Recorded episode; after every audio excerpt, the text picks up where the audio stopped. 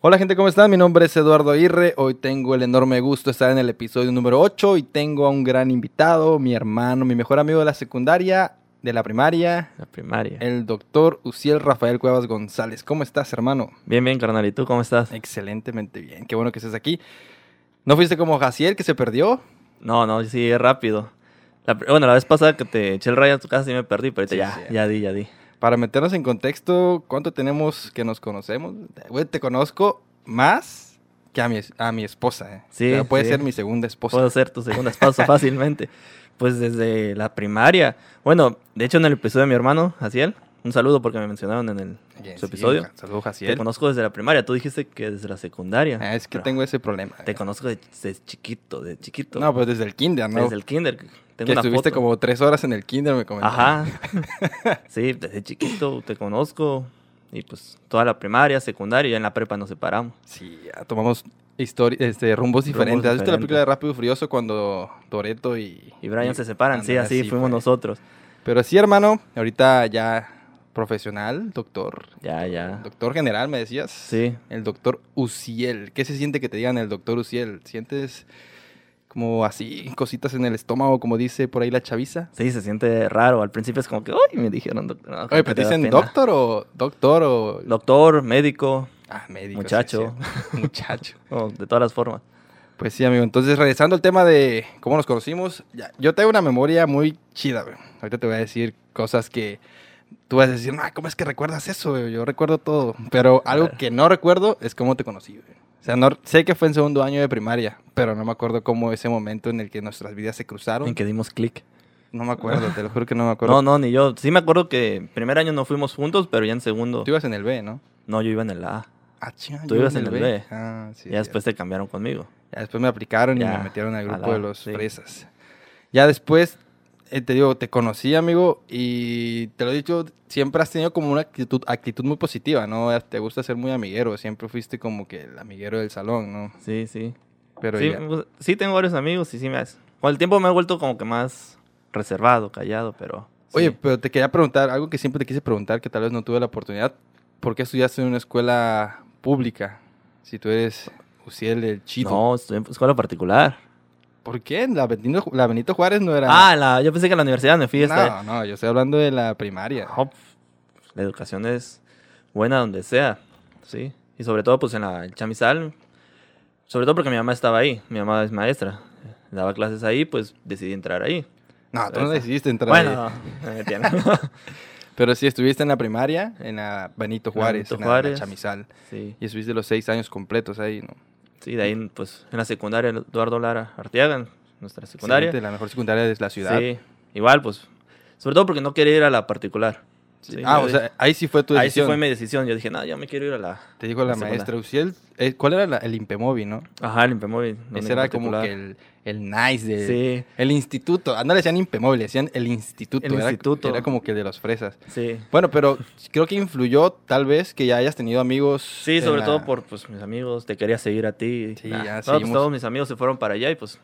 Y es que siempre, o sea, siempre lo dije, tú como que querías o tratabas siempre de caerle bien a todos, no te importaba quién fuera. Incluso nos hicimos amigos del vato que nos hacía bullying. Un saludo ahí a Mario. A Cázares. Sí, la otra vez lo vi y me dijo, oye, es del programa. Digo, no, es de Lalo. Pensó que era... Ah, sí, pensé Sí. que era tuyo. Porque no fue cuando vino mi hermano, ¿no? Ujú. Digo, no, es de Lalo el programa. Sí, ojalá saludos, que- ojalá que vea Nos hacía bullying. Sabes que yo tengo una experiencia con ese güey. Ese güey me, me acuerdo una vez que me hizo bullying, pero ya exploté, güey. y me terminó pegando. O sea, perdí esa pelea, güey, pero de ahí nos hicimos grandes amigos y tal, lo respeto Sí, fue un gran amigo. Bueno, es un gran amigo, es una gran persona. Y sí, al principio nos hacía bullying, pero pues nos terminamos llevando muy bien Sí. con él. Y a eso voy, güey, porque antes, o sea, tú, no sé cuánto, desconozco el número de la bolita, de la bolita que éramos, pero sí éramos varios. güey. Sí, sí éramos varios. Sobre todo, pues en la primaria, ¿te acuerdas que éramos nosotros dos y Octavio? ¿Te acuerdas de sí, nosotros tres siempre? Octavio. Le mandamos un saludo a Octavito, por ahí anda, pero sí. Sí. Éramos varios. Creo que tus, ¿crees que tus papás fueron de las personas que, el tipo de papás que decían, oye, quiero que tus amigos vengan aquí a la casa para, para ver con quién te juntas? Porque mi mamá era así, güey. mi mamá Sí. era de, las, de los que invita a Uciel a la casa. Ajá. Y yo decía, pero es que, ma, Uciel, no sé si quiera venir. Ya, no, Te lo no, juro, no. güey, te lo juro. güey.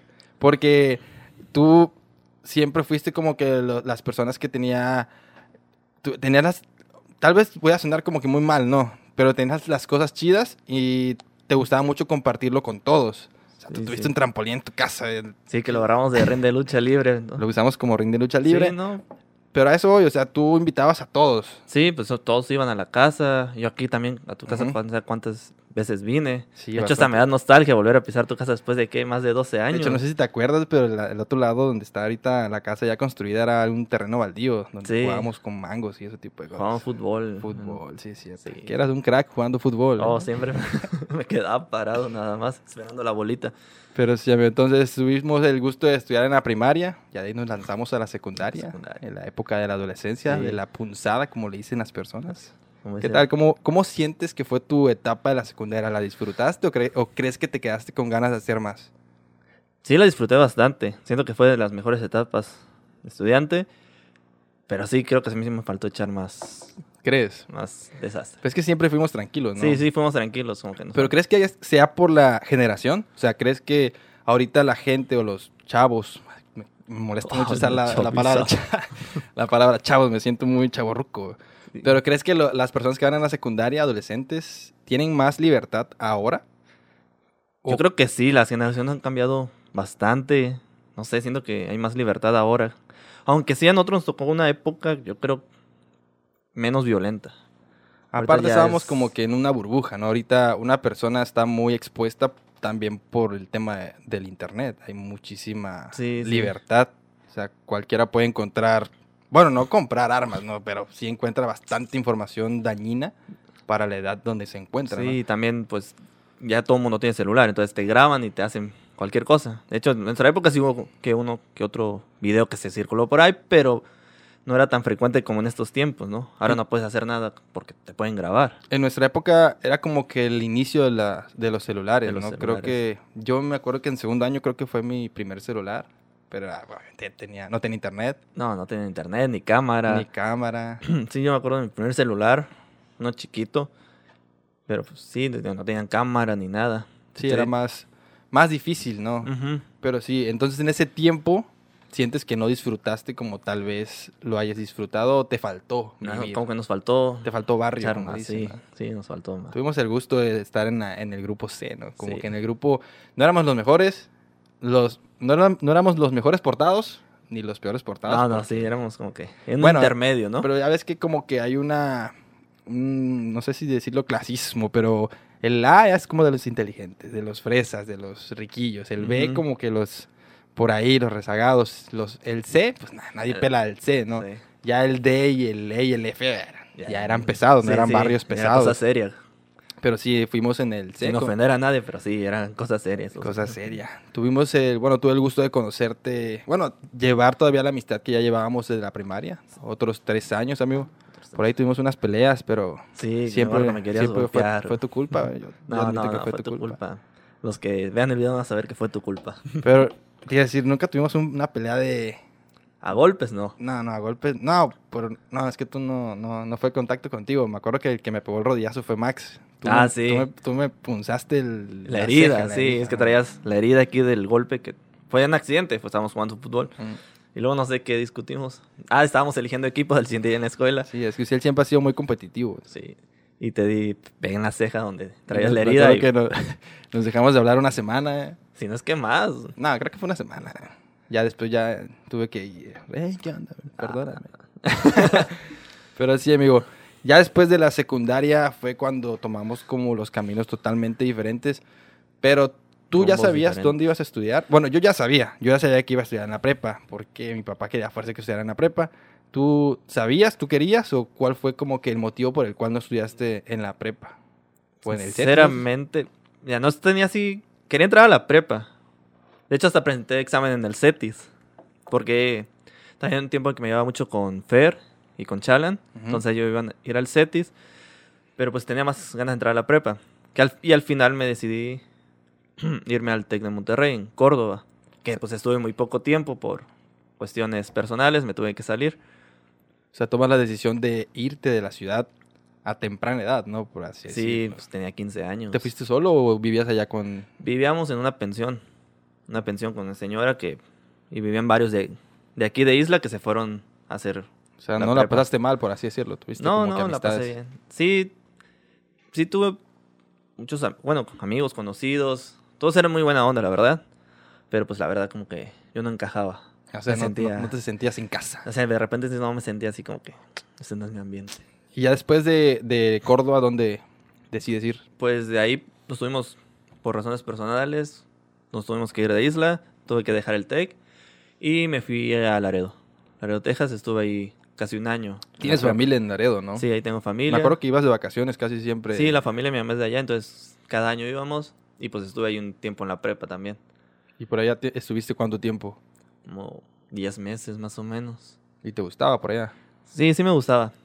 Igual, te- te- conocí personas maravillosas y todo, todo muy buena onda. Sí sentí que encajé un poco más, aunque el ambiente norteño es muy diferente al de acá. Pero, ¿sabes? Me parece raro que digas lo de que no encajaste porque, pues te digo, tú eres muy chido. Ya no, no tirándote flores, pero Gracias, la gente gracias. que comparte o que ve y que sabe que te conoce, pues la neta eres muy, muy agradable. Sí, o sea, sí me llevaba, te digo, me llevaba bien con todos. O sea, no encajabas como que con el lugar. Ajá, como que ya después sentía como que no, como que no, este no es mi ambiente. ¿no?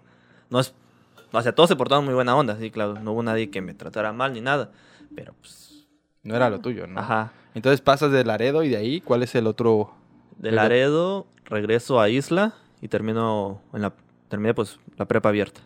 En el instituto, ¿no? Eh, Sí No, estaba ahí, ¿no? No, ya estaba en, en una primaria, no recuerdo por dónde, pero era una primaria que les prestaban para tomar las clases los sábados. Terminas la, la prepa y ya de ahí, ¿siempre quisiste ser doctor? O sea, Sí. ¿tuviste o cuál fue tu, otro, tu otra opción? Porque Jaciel no, fue, no es doctor, ¿no? No, Jaciel no. Tu, tu otro hermano sí. Ajá, Tu papá es doctor, el otro hermano es doctor. Entonces tú quisiste seguir con el legado. Con el legado, sí. Y fue, es difícil ser doctor. O sea, es difícil como que entrar a, a la carrera. Pues difícil no tanto. Bueno, por ejemplo, entrar a la UV no pude entrar. Y además es un- difícil en el, el modo de que tienes que presentar un examen y si quedas bien. Y hay muy Pero- pocos lugares. Ajá, y entré pues a de forma particular. Mm. Y ya, pues fue fácil, más fácil entrar porque el- éramos menos. Bueno, entre comillas, porque los grupos eran de 40 alumnos. Y, O es- sea, y eso lo estudiaste en Veracruz, ¿no? en Veracruz. Y estuviste ya de lleno ahí. O sea, Veracruz como que sí te gustó, sí encajaste en Veracruz. sí, en ¿no? Veracruz sí me gustó. Todavía sigo yendo. Maldito, lo dices porque es un pueblo aquí, ¿verdad? No, Es no, no, porque no, no. Veracruz está... Sí, un exclusivo. Sí, él dijo que no, no, no, no, no, no, no, no. no. Pero así, no. verdaderamente, Veracruz es otro. Sí, me gusta mucho. Otro rollo. Sí, sí.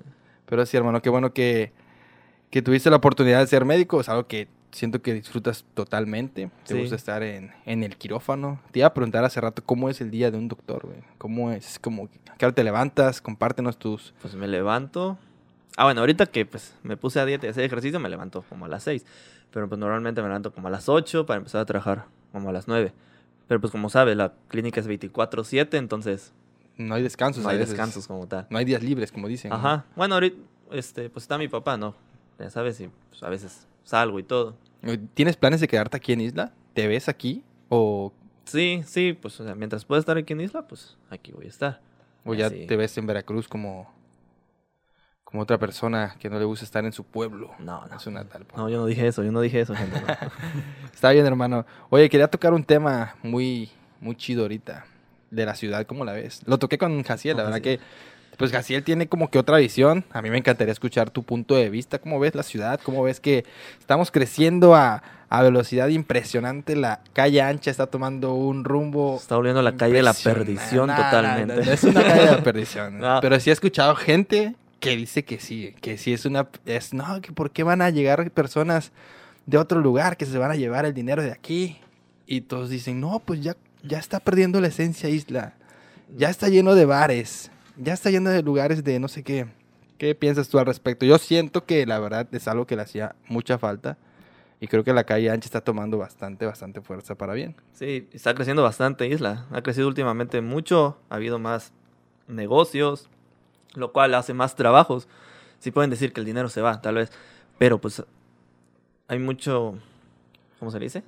Mucho para todos. Para todos, para trabajar. Sí, hay muchas oportunidades de empleo. Entonces, muy padre que esté creciendo Isla y debería estar creciendo más. Sí, ¿no? Sí, debería. Algo que me decía Jaciel es que está como que estancado, ¿no? Que hay personas que no dejan que crezca. Sí, como con el tema de la plaza, ¿no? Oye, sí, la plaza. Lo toqué también con Alexa y estaba en su punto, estaba a favor de la plaza. Sí, no creo sé. que muchos estamos a favor. Creo que, pues sobre todo los jóvenes, ¿no? Que eso es lo que ha estado emprendiendo negocios. Bueno, los chavorrucos, Los ¿no? chavorrucos. Entonces, que han estado emprendiendo negocios y todo eso, que han estado haciendo que Isla crezca. Pero si te imaginas una plaza aquí, yo creo que sería más positivo que negativo a las personas que están presentes, incluso a las personas de fuera, las personas de Sí. las comunidades, las personas de Rodríguez. No, sería un boom una plaza aquí, porque pues, Lo va a ver, amigo, cuando Jaciel sea viene- presidente, sí, sí, bueno, si les lo presidente. ya. obligué a que diga que va a poner una plaza. Y ahí Sí, está, hace falta un, una plaza genera más negocios y todo, la gente viene de los lugares cerca. Una vez un, un amigo me comentó un, un comentario personal, me dijo, oye, ¿por qué siempre hablas de, hablas de isla? ¿Por qué siempre hablas de, de la ciudad? Pues porque estoy aquí en Y Isla, digo, ¿no? no, pues es que estoy aquí. Y me dice, oye, pero literal es como un rancho. O sea, pero ya no es un rancho. Antes sí. Antes, Antes era villa, ahora ya es ciudad isla, ¿no? antes es, así es, ahora ya es una ciudad que va creciendo. Es como muchísimo. cuando estás fuera, ¿dónde eres? No, de ciudad isla. "Ah, es una isla. ahí va". No, no Sí, hay sí, agua. el ¿no? clásico Lo único agua que es ¿no? la laguna. Y le decía también que antes era como que el bullying de que no había Oxxo, ya tenemos tres. Ya tenemos tres. Y, ya- los que faltan. Y los que faltan, entonces. Pues, amigo, voy a hacer una pequeña pausa aquí y ahorita Ah, vamos a va. regresar con esta interesante plática. Quiero preguntarte algo muy bueno. Pues Personal. vamos, ahorita regresamos. Pues seguimos. Amigos, regresamos después de esta pequeña pausa comercial. Bueno, no comercial, pero después de este pequeño corte. Este, está hoy, estoy con mi amigo Uciel Rafael Cuevas González. No sé por qué me gusta decir tu nombre completo, pero ya lo dije. Para que me identifiquen los que no me topan, como dice la chaviza.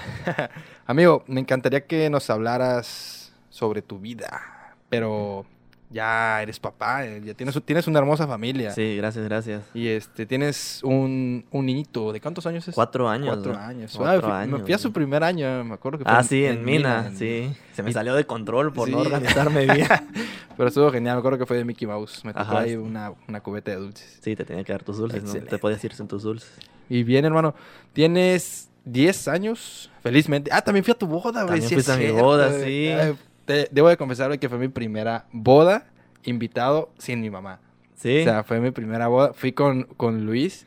Me acuerdo que fuimos a comprar tu regalo a, sí. a una tienda, creo que fue a bodega. Yo, bueno, ya te voy a decir que te regalé. Sí. te regalé unas sábanas porque no tenía idea que regalarle. Que regalar. Pero sí, bueno, fue una... Es parte de crecer cuando te invitan. Es parte de Yo estaba papás. ahí y decía, hey, mi primera boda solo. Pero, ¿Qué hago? ¿Qué hago? Pero la verdad fue, fue algo muy bonito, amigo. Que estuvo, Muchas gracias. Ya tienes 10 años. Bueno, ¿cuánto de casado? De casado, 4. Ahorita en enero ya cinco años, de novios 10 años. Le mandamos un saludo a Popa. Saludos, mi amor. ya entonces, ¿qué le, ¿ya sabes qué le vas a regalar? No, espérate, no me comprometo. Oh, sí no, pues ahorita en el quinto aniversario. Pero pues, ¿qué se siente, amigo? ¿Cómo es la vida de casado? Compárteme tu experiencia. Ah, bueno, yo también estoy casado, pero pues ya apenas soy un niñito de dos años de, casado. Tú ya eres un adulto. Es muy padre, ¿no? Es, prácticamente no cambió mucho nuestras vidas de casados porque pues, toda la universidad juntos, ¿no? Pero pues muy padre, ¿no? Estar casado tiene sus altos y bajos, ¿no? Hay peleas como en todas las parejas, Sí, claro. pero es una etapa bonita, ¿no? Y más cuando tienes un hijo. Oye, ¿cómo fue tu momento de que sabías que ibas a tener un hijo? ¿Tú desde un principio quis- quisiste niño o decías, oh, yo quiero una niña? No, a mí como que el- eso de que va a ser niño o niña nunca me, me interesó, sí. Si es niño, bien, si es niña, bien, o sea, mientras esté sano, es lo que Sí, lo como importante, señor, ¿no? Pero sí, ¿cómo me enteré? Sí, estaba en el hospital, estaba en el internado, estaba de guardia, y me acuerdo que mi esposa me manda una foto de la prueba de embarazo, y así la leí, y dije, ¿qué? Y dije, ¿Qué? Me sorprendí, dije. Y ya le dije, "¿Y ¿ya cuántas te hiciste? Me dice, no, me hice dos. Y no, pues hazte otra. Y digo, pues si no, yo al siguiente día iba a Veracruz, ella estaba en Veracruz, yo estaba en Lerdo, en el internado. Y dije, no, pues mañana vamos y vamos al laboratorio, que te hagan una bien y un ultrasonido y todo. Antes de ir al laboratorio fuimos primero al ultrasonido. Y ya nos dijeron, sí, sí está embarazada. ya". Rayos. ¿Qué se siente? Pues la verdad yo sí me sentí bien contento. Bien contento, dije contento. Este, sí, nervioso como Sí, claro, todo, es normal, ¿no? Pero... Sí, pero sí, sí. la verdad, muy contento. ¿Y cómo se lo dijiste a la maestra Elsa? Oh, eso fue lo bueno. Eh, primero fuimos a decirle a sus papás en Mina. Lo tomaron súper bien, supongo. ¿Eh? Lo tomaron súper bien. Sí. sí, no- nosotros no queríamos decirle hasta acabar el internado. Estábamos a mediados de noviembre, lo acabamos en enero. Pero al primero que le dijimos fue a mi hermano y su esposa. Y así de que, bien contentos, ¿no? Mi cuñada. "Ah". Entonces me dijeron, no, pues díganle ahorita, no se esperen hasta enero. Ya fue Ah, o sea, su plan era decírselo en enero. Ajá, hasta acabar el internado. Y fuimos a una boda de una amiga de mi esposa, de. Mina, y ya fue de que compramos unos zapatitos, metimos un zapatito, un regalo y se los dimos. Mi suegra lo abre y dice, ay, ¿de quién es el baby? No, estoy embarazada, mamá. ya contento, mi suegro sí se puso a llorar de la Ah, emoción qué y todo. chido. Ya después de Mina nos regresamos, nos venimos para acá a Isla. Vino mi hermano, mi- su esposa y todo en la casa. Así que todos en la casa, así que mi mamá, ¿qué hacen aquí en domingo? Ya, como no? que ya se las, Sí. se las olía, ¿no? Ya Entonces le damos el regalito, igual saca el zapatito y mi mamá se empieza a reír de, no que tenías gripa.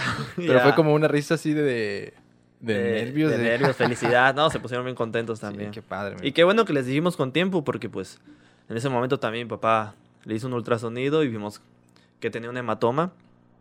Y pues entonces estuvo en reposo y todo. Si no, si nos hubiéramos esperado tal vez... O sea, lo hubiera- fue bueno que lo hubiera perdido, momento, ¿no? sí. Ah, Sí, porque así se tuvo la atención. Pues tuvo que ir a regresar al hospital internado, la valoraron y todo. Y pues mantuvo el reposo que tenía que tener. si Que era pues, necesario, ¿no? Sí, probablemente hubiera... Oh, está, bien, está bien grande tu hijo también. Sí, es tremendo, lo amo. Sí. Sí, me enseñan un chingo de cosas nuevas. ¿Y cómo cada es, día. cómo es esa etapa, viejo, de, de papá? ¿Es cansado? Papá. O de papá doctor. O sea, Papá cansado, doctor, ¿no? sí. Sí, al principio, pues cuando nació, yo apenas iba a entrar al servicio.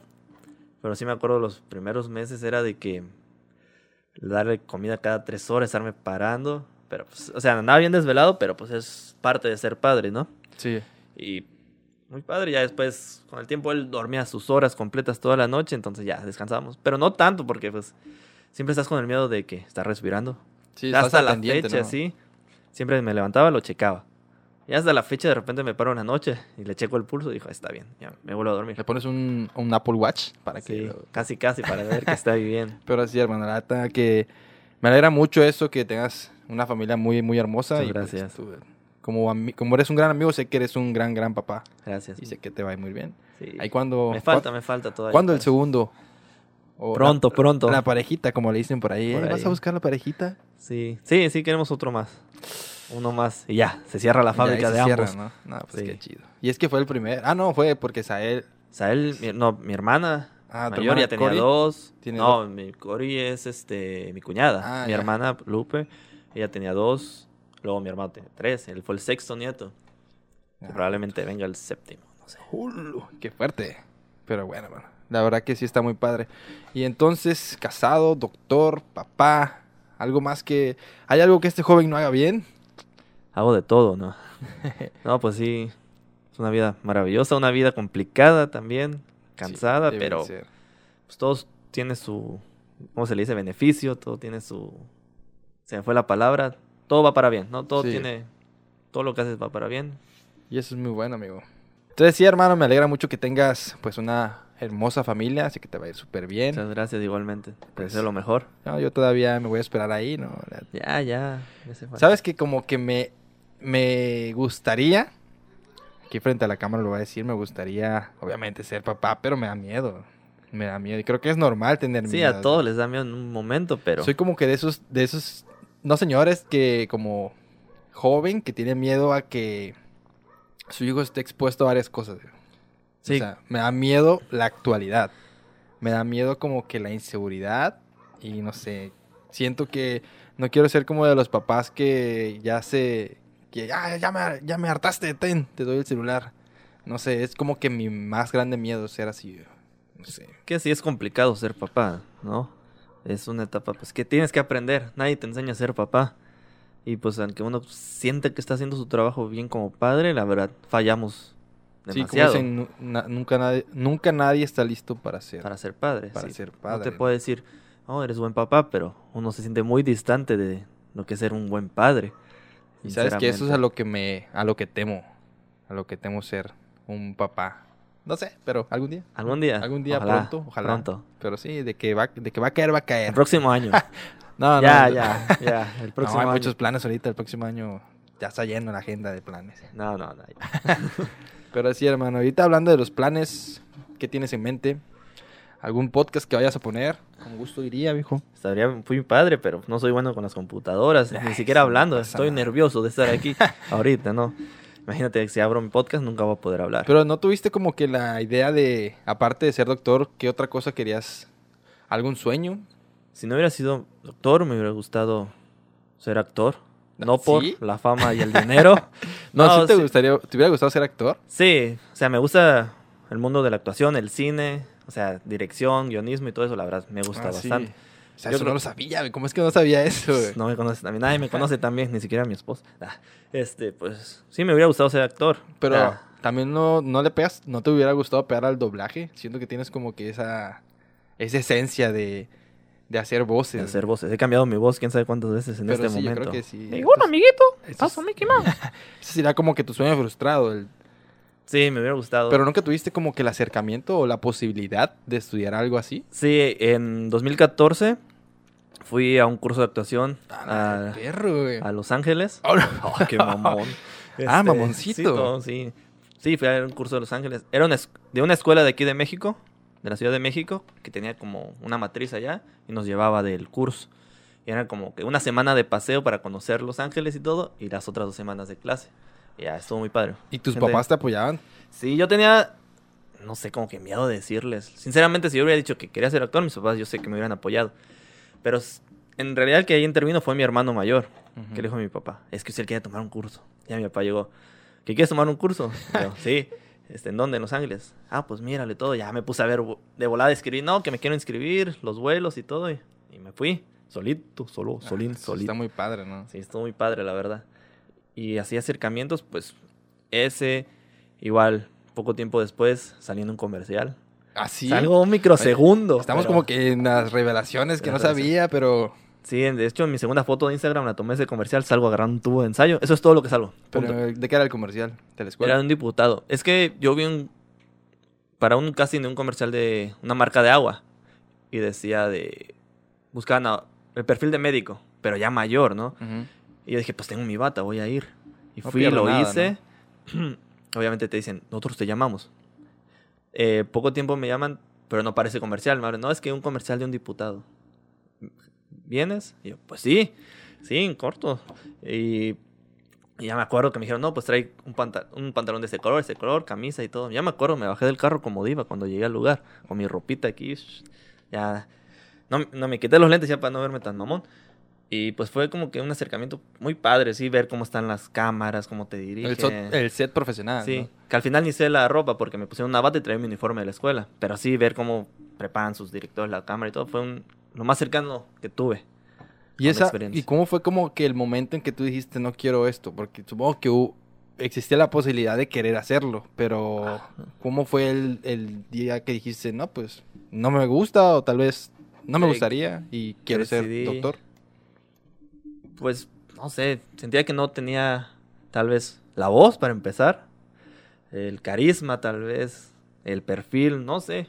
Que hay actores de todos tipos, ¿verdad? Pero pues dije, no, a lo mejor no la voy a armar. En ese momento decides. Sí, era, no era como de que lado. mi ajá, no era como que mi primera opción, pero sí me hubiera gustado. Pero dije, no, no creo que la arme, la verdad.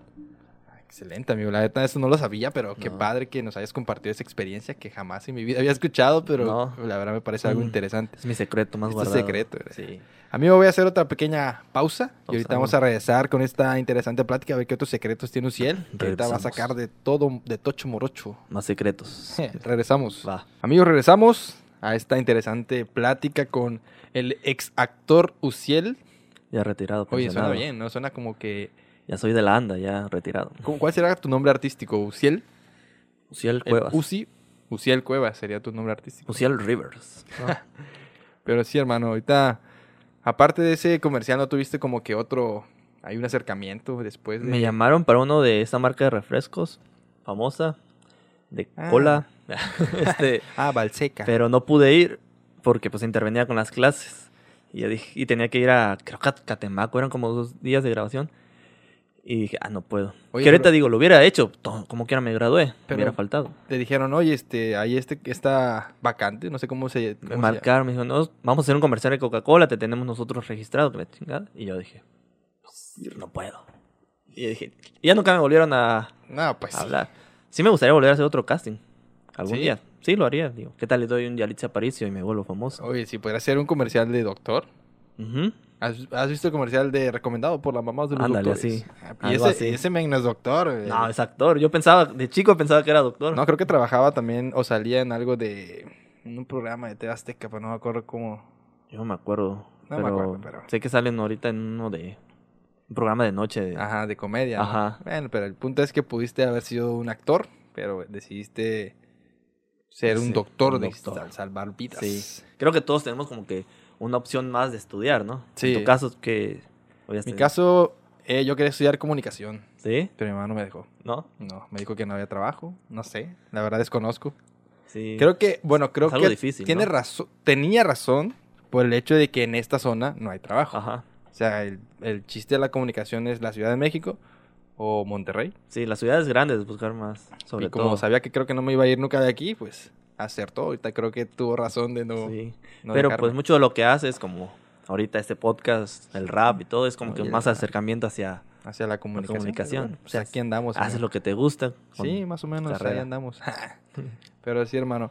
Y ahorita que estábamos tocando el tema de salvar vidas, algo que, pues, que me encantaría tocar del cobicho. El cobicho, el Bueno, voy a tomar mi cobicho. postura seria. eh, Porque no, no, sea serio, este ya. podcast es serio. Serio. Del COVID-19. ¿Cómo ves, hermano, ahorita, desde tu panorama de médico, cómo viste estos, ¿qué te gusta? ¿Van cuántos años? De, Casi dos años de que se declaró, declaró pandemia en diciembre del 2019, más o ¿Cómo, menos. ¿Cómo ves el, el país? ¿Cómo ves la ciudad? ¿Cómo nos ves a todos? No sé, esto va para largo todavía. Sinceramente, la vida como la conocíamos ya no va a regresar, yo creo. Y pues tengo amigos en otras partes que están en hospitales COVID y me dicen, no, esto no se vacía.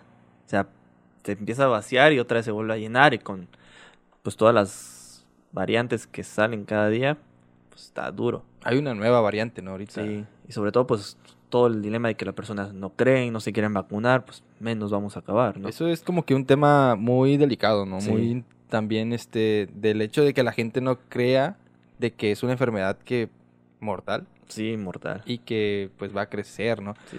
Yo yo vi que el año pasado, el próximo año ya exista la posibilidad de que exista una pues una- variante. no, una pastilla. Ah, sí, ya está de tratamiento. Pfizer, creo sí. que era. Un tratamiento. Un tratamiento más específico. Sí, es, va a ser, pues, nos va a ayudar yo creo que a bajar más los números. Porque sí, ahorita pues las vacunas, sean este, eh, hay otros medicamentos ahorita que ya se pueden usar. Pero yo creo que hay un tratamiento más específico tomado. eh, con los primeros síntomas los podemos usar para ir bajando un poco este rollo. Y sobre todo, pues, que la persona los acepte, ¿no? Porque hay muchas teorías conspirativas que salieron que no dejaban que la gente fuera a los hospitales, que buscara atención a tiempo. Pero yo, yo, yo antes creía que era algo de México. O sea, que gente de aquí, de nuestro país, era como que la única que tenía esa idea. Pero no, porque tu- vi una nota que, me acuerdo que si en África, algo así, tomaban un líquido, desconozco cuál Sí, era, que según para hacer gárgaras y ya prevenían el, el COVID. Sí, y en- terminaron intoxicadas. Entonces todo el mundo salió. pero es como que la... crea- ¿Crees que es- se deba a la falta de información o la información mm, irreal que mucha gente comparte? Porque es ahí donde se hace que el problema, ¿no? Yo puedo subir una noticia incluso a mi, Ajá. a mi perfil de Facebook diciendo, oye, este, comer bombones te salva del COVID. Sí, sí, es que salió mucha información falsa. O sea, muchos videos, muchos pueden poner una bata, decir soy médico y te digo, tómate esto. O sea, yo lo que no entendía, ¿por qué sacaban tantas cosas de que tómate ese té con 20 aspirinas? ¿Cómo va a servir algo si ni siquiera sabían cómo funcionaba, no? Si ni siquiera había una vacuna, un tratamiento. Y pues mucha gente creía más en eso y Sí, Es- tristemente, pues afecta afecta. a bastante. Y hay personas que no se quieren vacunar hasta la fecha. Hasta la fecha, muchos no se quieren vacunar. Esto es de ayudarnos a todos, ¿no? Hay que ser empáticos, vacunarnos todos. Eh, es que hay muchas, te digo, las teorías y que no creen. Yo nunca entendí eso de que es que es un invento del gobierno. Sí, es y al mismo que tiempo amaban al presidente. O sea, decíete, sí, lo quieres, no lo quieres. Es muy raro ese tema, Sí. ¿no? Entonces, hay que vacunarse, sinceramente. Ahorita lo que más nos va a ayudar es la vacuna. ¿A qué nos va a ayudar? A- Nos vamos a enfermar. Tenemos que seguir usando cubreboca, la sana distancia y todo. Seguir con las medidas. Porque la vacuna nos va a ayudar a que si nos enfermamos no nos compliquemos. Sí, tristemente el COVID no va a desaparecer. No, y como dicen, es que no sé qué contiene la vacuna. No sabes qué contiene la malteza que te estás tomando, ¿no? Mm. Muchas vacunas así iniciaron. Muchas vacunas que le pusiste a tu hijo no sabías qué contenían. Y se las pusiste, ¿por qué? Porque amas a tu hijo, ¿no? Porque Sí. lo quieres tener sano, lo quieres ver vivo. Así, es una nueva vacuna. Como en años atrás se fueron creando, ahorita se va creando una nueva. Pues hay que tener, como quieran llamarlo, No fe, sé, esperanza, como yo quieran, creo que pero es pues, el nombre perfecto, ¿no? Sí. Pero sí, hermano, ahorita con la nueva variante que creo que tiene como días sí, que la nueva salió, que tiene nombre como que de insecticida, Omicron. Omicron. Pero Optimus Prime. o algo he visto así. que, que la gente, bueno, creo que salió hace como dos días o un día los síntomas. Ajá. Y esta era, era como que te da fiebre, Ajá, dolor no, de cabeza. Es, es dolor de cabeza, Ah, no, dolor fiebre de no- cuerpo, fiebre baja, o sea, Ah, hipotermia. baja. Te da mucho pues, comezón de garganta. La tos ya no es tan tanta la tos. Y ya no hay el, el típico de pérdida del olfato, del olfato, perdón, y del gusto, ¿no? Es una variante más, ¿cómo diré? Más cambio de síntomas en esta. Ajá, Pero todavía no se sabe qué, o- qué, te- qué órgano te ataca, ¿no? Porque la, la pasada, la... la, O qué este, tan mala puede llegar a ser. Sí, porque la, Sí. la pasada sí era como que el boom, ¿no? Sí, Que, sí, cuando empezó, empezó duro, ¿no? Y, y empezó igual, ¿no? Porque empezó diciendo que como era, no, era algo desconocido, pues no se sabía. Incluso hay gente que lo tomó como que no, pues Como chiste. algo leve. Sí. Y ahorita, Sí, muchos decían, es como una gripita, no, no es una gripita, no, espérate, ¿no? no, sí es una gripita mortal. Mortal, sinceramente. Pero sí, hermano, la verdad que espera, esperamos, pues, yo espero, no es, como dices, no espero que el mundo vuelva a ser lo que, lo que era antes. Pero pues sí, ahorita ya se está tomando, retomando como que los eventos masivos, ya se está retomando como Sí. que la economía. Sí, sinceramente, si no nos controlaron al principio, ya no van a poder ahorita. Va a ser más complicado Más una segunda complicado. cuarentena. Sí, sí, de por sí. Era cuarentena y la gente se burlaba, ¿no? Este, fiesta en mi casa, todos en su casa y todavía se burlaban. Quédate en casa, ¿no? Ahorita, si al principio no pudieron controlar a la gente, menos ahorita. Que sinceramente deberíamos cuidarnos. Y hay mucha gente que todavía se molesta por el uso del cubrebocas. Y dicen, es que no puedo respirar. Prefieres tener un tubo Sí. en la garganta, metido. Y que ahí sí no vas a poder respirar por ti mismo. O sea, usa el cubrebocas, nada te cuesta. O sea, puedes usarlo un rato. ¿Qué? Y eso de que no puedo respirar. Hay médicos, hay personal, enfermeras de limpieza que usan sus trajes completos. ¿Tú crees día. que no se sienten sofocados? O sea, un cubrebocas, úsalo. Te va a salvar. Va a salvar a tu familia. Sí, a todos alrededor. Y hermano, como, como doctor, ¿crees que exista una cuarta ola? Una famosísima cuarta ola que hay expertos de otras ciudades, otras ciudades que dicen que en enero va a llegar. Sí, viene más duro. Ahorita Una por lo de las fiestas de Navidad y por todos los eventos Es que algo han- inevitable. Sí, hoy también. Y pues como dices, los eventos masivos que se están haciendo, ya sinceramente, pues todos hemos ido... Pero yo creo que aquí vamos a depositar, como que dices, la fe y las investigaciones a las vacunas. Ajá. Porque ya en la cuarta ola ya hay más como que Hay más- posibilidades de, de afrontar el virus ya con las vacunas. Con ¿no? las vacunas, sí, ya mucha población está vacunada. Y como que eso nos va a ayudar bastante, pues, a evitar muertes, ¿no? Pero sí, hermano, esperemos que pronto pues pase. Ojalá. Sí, yo, pues, yo creo que un año más nos vamos a echar así, si no es que más tiempo. Y esta enfermedad se va a quedar para siempre, como la influenza. Pero pues mientras estemos vacunándonos, cuidándonos, el uso del cubrebocas va a seguir. Te gusta dos, tres años más, porque sí nos tenemos que ¿No estar. has topado como que gente en el súper que no trae cubrebocas y, y está al lado tuyo casi ahí respirando? Sí, no, es molesto. Cuando voy a las tiendas que no quieren poner cubrebocas, se enojan, que no me tomen la temperatura en la frente. No, pues Que me va a robar los neuronos. Sí, no, o sea, no, no sé por qué, digo, por las conspiraciones que salieron, mil y un cosas. La verdad era molesto. Yo hubo un tiempo en la pandemia que cerré mis redes sociales. O sea, que no tanto por leer noticias de COVID, sino por estar viendo gente que me hacía molestar. en serio. Creo que a todos les enojaba ver gente que... ¿Y nunca te topaste burlaba. como que en, el, en la clínica una persona que, "Ey, no creo en esto, es, es falso? O sea, como siempre había como que esa idea de que no existía y de que... Sí, en todas partes te topas con gente que dice, hasta la fecha, ¿no? O sea, incluso conozco gente que ha tenido pérdidas familiares por COVID y siguen con lo que, no, eso no existe. O sea, Sí, que, es- mm, carnal, ¿no? Fíjate. Uy, ¿te imaginas cómo, cómo hubiera sido la pandemia? Bueno, no la pandemia, la cuarentena. En nuestra etapa de estudiantes. Ah, nos hubiéramos muerto de aburrimiento. ¿Sabes? Porque en ese tiempo no existía el internet. Bueno, sí existía el internet, pero muy limitado. Limitado, lo único que teníamos que era Nada. Ares, Metroflog. No, nos Ah, hubiéramos aburrido. Ares, sí, cierto. Sí, Ares, el lugar de los, de los virus. de los virus. Íbamos a tener más virus en nuestra computadora. No, pero sí, bueno, creo que sí teníamos internet. Es que desconozco cuando. Creo que en la secundaria ya teníamos internet. Sí, en la secundaria ya teníamos internet. Sí, ya. teníamos el, el famosísimo. Es que no era el Windows Live, era el Windows Messenger. Messenger. Era el clásico ese, El mi padre. ya, Bueno, Me encantaba ese, ese programa porque te- me gustaba mucho poner lo que estaba escuchando. No sé por qué. Ah, sí, oye, a nadie le interesa lo que estás A haciendo, nadie le pero todos poníamos, estoy escuchando tal canción. Había una parte donde podías poner las letras de colores para que se viera que, que estabas o luego escuchando. los, como Usted estos, está escuchando Panda, mi muñeca. Mi muñeca todo el tiempo, ¿no? O luego los stickers que salían por letra, que ni te dejaba leer ya lo que era, ¿no? Entre tantas... No, pero lo clásico, lo mejor eran los los El- animados. Ah, sí. Los de había El- uno El besote, ¿no? En pleno... Oye, eso va a ser muy muy sexoso, pero, pero sí salía también un, un tipo lanzando un un, Un lobo con agua, un ¿no? lobo con agua y los clásicos zumbidos, El bzz, No, eso era clásico. castroso. Eso cuando, cuando ahí teníamos nuestras pláticas con nuestras novias. Novias. Era muy interesante. O cuando pedías el messenger de la que te gustaba, ¿no? O alguien te lo pasaba y, uy, yo lo tengo agregado. No, No le hablabas, pero... No, nunca me atreví, no. Yo no era así, no sé. Tú eras así como... Bueno, es que yo no, no recuerdo nuestra etapa de, de, de ligadores en la secundaria, mucho menos en la primaria. No, en la primaria no.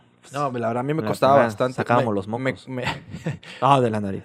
me cuesta todavía socializar, me cuesta bastante socializar. Y es algo Sí. que... Mi, es- te, te lo digo aquí, mi, mi esposa me ligó, mi, es- mi ¿Sí? esposa me habló, te lo Porque juro. tú estabas todo tímido. Yo era muy tímido.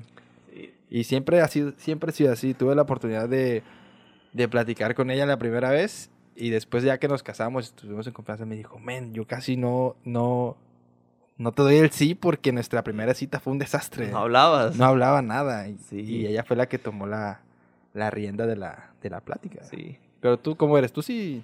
Pues siento que con el tiempo me he vuelto más serio. No ¿Ah, sé. O sea, sí soy sociable. Si tú me hablas, yo te hablo, ¿no? O sea, no, no va a ser grosero ni mamá. Pero sí siento como que me he vuelto un poco más serio. No sé. Con el tiempo. ¿Crees que sea la, la, la Sí. vida? Ajá. Bueno, en lo que agarro ¿La vida confianza, adulta? sobre todo. En lo que agarro confianza. Porque me acuerdo cuando llegué a la prepa abierta, retomando ese tema, ¿no? Este, pues yo venía del TEC de Laredo. Yo cuando llegué a la prepa dije, no, ya no quiero ser amigos, ¿no? Sea, apenas me estoy llevando con alguien y me tengo que ir. Que sinceramente la decisión de regresarme, de regresar de Laredo también fue mía, ¿no? Pero cuando llegué a la prepa abierta, llegué así todo serio, ni hablaba. Ya cuando agarré confianza, pues me conocieron. De hecho, un amigo me dice, no, yo cuando te dije, ¿qué mamón se ha vuelto este chamaco si él no era así? No, pues sinceramente no quería hablar con nadie, ¿no? Ya. O sea, cambiaste Ah, como tu chip penoso. después. Sí, ya Sí, después pues- agarré confianza. Y ya es diferente, ¿no? Sí, yo creo que soy un poco callado en lo que agarro confianza. Sí, pues es normal, ¿no? También Sí. cuando ya entras en confianza, pues ya eres Ya soy otro. Eres el otro cielo. Ya no me acuerdo esto de guardar la postura de médico. pues, Perfecto, amigo. Déjame hacer una última pausa. Ahorita vamos a regresar. Te digo que pauso tanto por el problema de la cámara, pero sí, pues sí. cuando, vas al baño. cuando tengamos dinero, ahí lo armamos. No, no, no. Te regresamos. Va, va. va. Amigos, regresamos. Te comentaba que pauso mucho por lo de la cámara. Sí, no te Pero preocupes. tú sabes que este podcast está creciendo, está creciendo. Ahorita Va, ya estamos estrenando audífonos. Sí, es lo que lo- me tocó estrenarlo, Míralo, ¿no? Por míralo, lo estás visto. pegándole Ya me lo estoy echando, güey. Pero sí, amigos, estamos estrenando audífonos. Fueron patrocinados por mí mismo. Saludos al patrocinador de los audífonos. Pero ya sabes que este podcast deja. Sí, sí. Estamos invirtiendo poco a ahí. poco, güey. Todos empiezan de ¿No has cero y van pensado como que hacer, o sea, retomando el tema de lo que quisiste hacer actor y, y dijiste que no le haces nada a las computadoras, pero ay, no grabarte no es tan difícil, o sea, como haciendo tutoriales o no sé, dando información porque en internet he visto muchos casos, como tú decías, a veces hay comerciales de doctores que no son Son doctores doctores, güey. y supongo que debe de haber también como que estudios que no son reales, ¿no? Y como en las redes sociales o en internet se sube todo, pues ahí es donde parte también el hecho de que la gente crea lo Otras que no, cosas otras que no. cosas. ¿Te has topado con algo así o, o crees que Ah, sí, me he topado con este famoso estudio, creo que se llama tomografía cuántica, según yo, que es una... Los odio, la verdad, los odio, sinceramente, sin ofender a nadie. Es que es una máquina tipo toque-toques, de esos de la feria, güey, donde te agarras, de te, cinco te pesos? conectan a, tu computa a una computadora, te dicen, no te cobramos el estudio, te lo hacen, te sacan, no, que tienes esto, el otro. Puede que la tienen a qué, a que tienes migraña, ¿no? A que tienes el colesterol alto. Pero, o sea, es- agarras dos, Dos tubitos. dos un- tubos metálicos Ajá. y ya te arroja...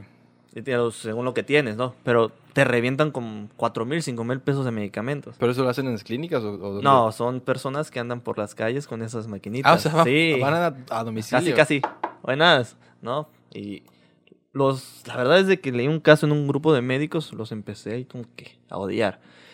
Era una paciente que tenía cáncer, no recuerdo qué tipo de cáncer, la verdad. Eh, ella estaba en tratamiento y todo.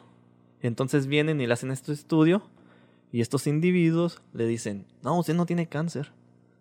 A usted le falta, no sé, unas vitaminas. A usted le falta calcio.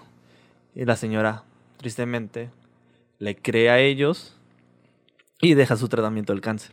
O sea, ya estaba en tratamiento. Ya estaba en tratamiento, lo deja porque le dicen que no tiene cáncer y pues muere. Probablemente iba a morir del cáncer, probablemente no, ¿no? Esa es una balanza. Pero dejar tu tratamiento por alguien que viene, que ni siquiera es médico, a decirte, no tiene cáncer, se me hace una... Pero es que está Aberración. complicado, ¿no? Porque, pues, no sé a qué, qué tal vez comunidad o a qué ciudad asistan esas personas, pero con, con el simple nombre, pues tú te quedas así, ah, no, Abusan de la gente. ah, que, ¿qué, sí, qué onda, no? Suena, suena interesante, Sí. suena real. Sí. Y aparte, como supongo que han de tener un buen verbo para... Sí, para convencerte de que te lo hagas, ¿no? Esta paciente murió con una bella mentira, lamentablemente. Pero sí, abusan, sinceramente, no sé si se escuche mal, de la ignorancia de la gente. Para convencerlos y decirles, señora, señor, yo le voy a conectar esta máquina y le voy a decir qué tiene. Y te revientan cuatro mil, cinco mil pesos de medicamentos. Y lamentablemente es eso, o sea, que luego creen en personas más que en el médico. Pero tristemente vivimos en una eh, sociedad donde la automedicación es muy, Está al muy, día. este, muy normal. Sí, hay mucha automedicación. Incluso, no sé cómo le hacen que consiguen hasta antibióticos sin recetas. Y pues el problema de usar antibióticos cuando lo- no los necesitas, que no está indicado, es que vas creando resistencia. Se va creando resistencia a los antibióticos y cuando en verdad los necesites, ya no van a servir. Las, las bacterias, va a haber un momento en que un medicamento ya no les va a hacer, un antibiótico, pero, o sea, y pues por eso, y también porque la gente no termina los tratamientos. Muy importante, terminen sus tratamientos. Porque se toman un antibiótico dos, tres días y dicen, ya me siento bien y lo dejan. O muchos piensan, eh, les aclaro aquí, la amoxicilina no sirve para el dolor de garganta. Dicen, no, o sea, si tienes dolor de garganta, tómate algo para el dolor. La amoxicilina no te va a ayudar para el dolor de garganta, ¿no? Primero ve con tu médico y si lo necesitas, se te dará, ¿no? O sea, no es estarte automedicando. ¿Y a qué, a qué crees que se deba la- que la gente automedique? Al, a- bueno, sé, sabemos que es un tema de ignorancia, pero ¿crees que también sea el factor del miedo? El miedo. Ajá, sí, sobre porque- todo. No sé, yo siento que, ay, si voy al médico, ¿qué me va a encontrar, no? Ajá, O qué va a pasar, o Sí, a lo o mejor tengo ese- otro- otra cosa, ¿no? Es como que más del miedo a... a- Al miedo, sobre todo este estigma que hay de que es que en el hospital matan. Y mucha gente no va a los hospitales. por ese miedo, ¿no? Ajá, o sea, esperan y ya cuando van están muy complicados, ¿no? Como, por ejemplo, si usas antibióticos cuando no los necesitas, como el caso de una apendicitis, no necesitas tomar, no ne- tienes que tomar antibiótico, ni nada hasta descartarlo, porque si tú tomas antibiótico, tomas para el dolor, te vas a sentir bien, pero el apéndice sigue cre- creciendo. Incluso te sientes bien y los laboratorios, los análisis se alteran por estarte automedicando. Entonces, ahí vienen las complicaciones de las cosas después. Entonces, por favor, gente, no a la automedicación. Sí, es algo que pues les pedimos, ¿no? Porque siempre asistan con el médico de confianza, De como confianza. dicen, ¿no? Pero pues hay que asistir más a la gente que son expertos en la salud, porque Sí. pues para eso son, ¿no? Y la automedicación pues realmente no es, no es el camino.